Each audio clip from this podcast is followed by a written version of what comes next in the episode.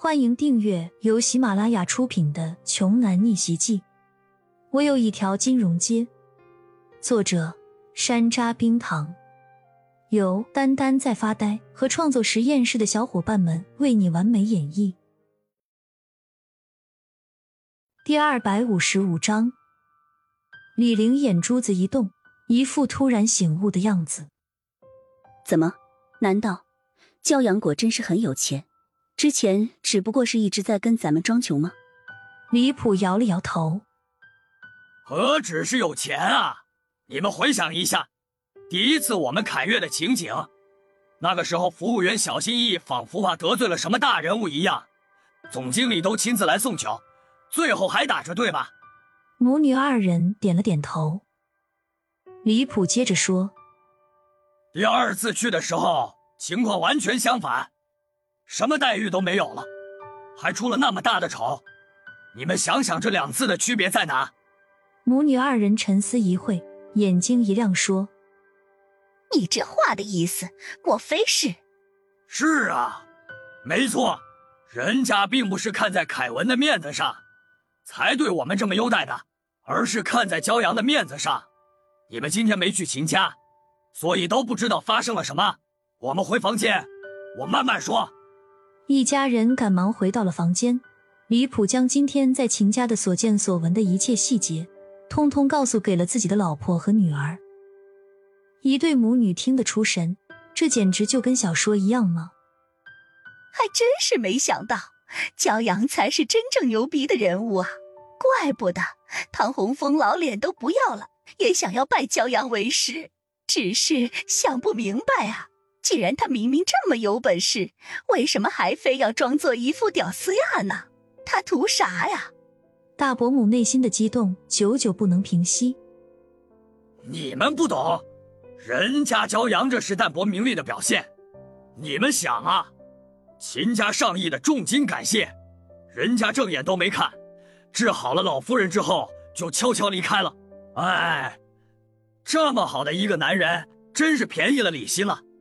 李普懊恼的看着自己的女儿，相比之下，自己的准女婿凯文现在那就是一坨屎啊！经过这次的事情以后，估计凯文也要彻底凉凉了。大伯母懊恼的说：“是啊，早知道咱们对骄阳的态度就不会那么差了。可是现在再去舔着脸，跟着后面拍人家马屁，估计也没用了。”真羡慕李欣找了这么好的男朋友，估计呀，李欣一家人恐怕也不知道骄阳的实力，否则以我黄美丽婶子的那个性格，她早就跟咱们嘚瑟起来了。应该是骄阳在一直瞒着她，说不定骄阳也就是想要玩一玩李欣而已。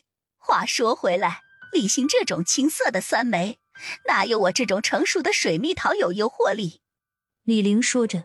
心里很不服气的样子，凭什么李欣找的男朋友就能这么厉害，而自己的男朋友却是那么的垃圾呢？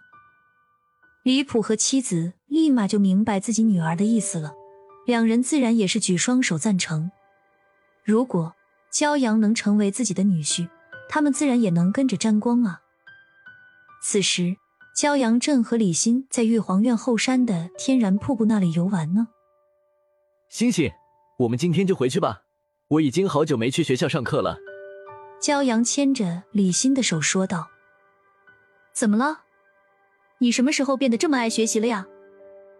李欣笑起来很好看，是那种一看就没有烦恼的笑容。不过你想回去，我就陪你回去。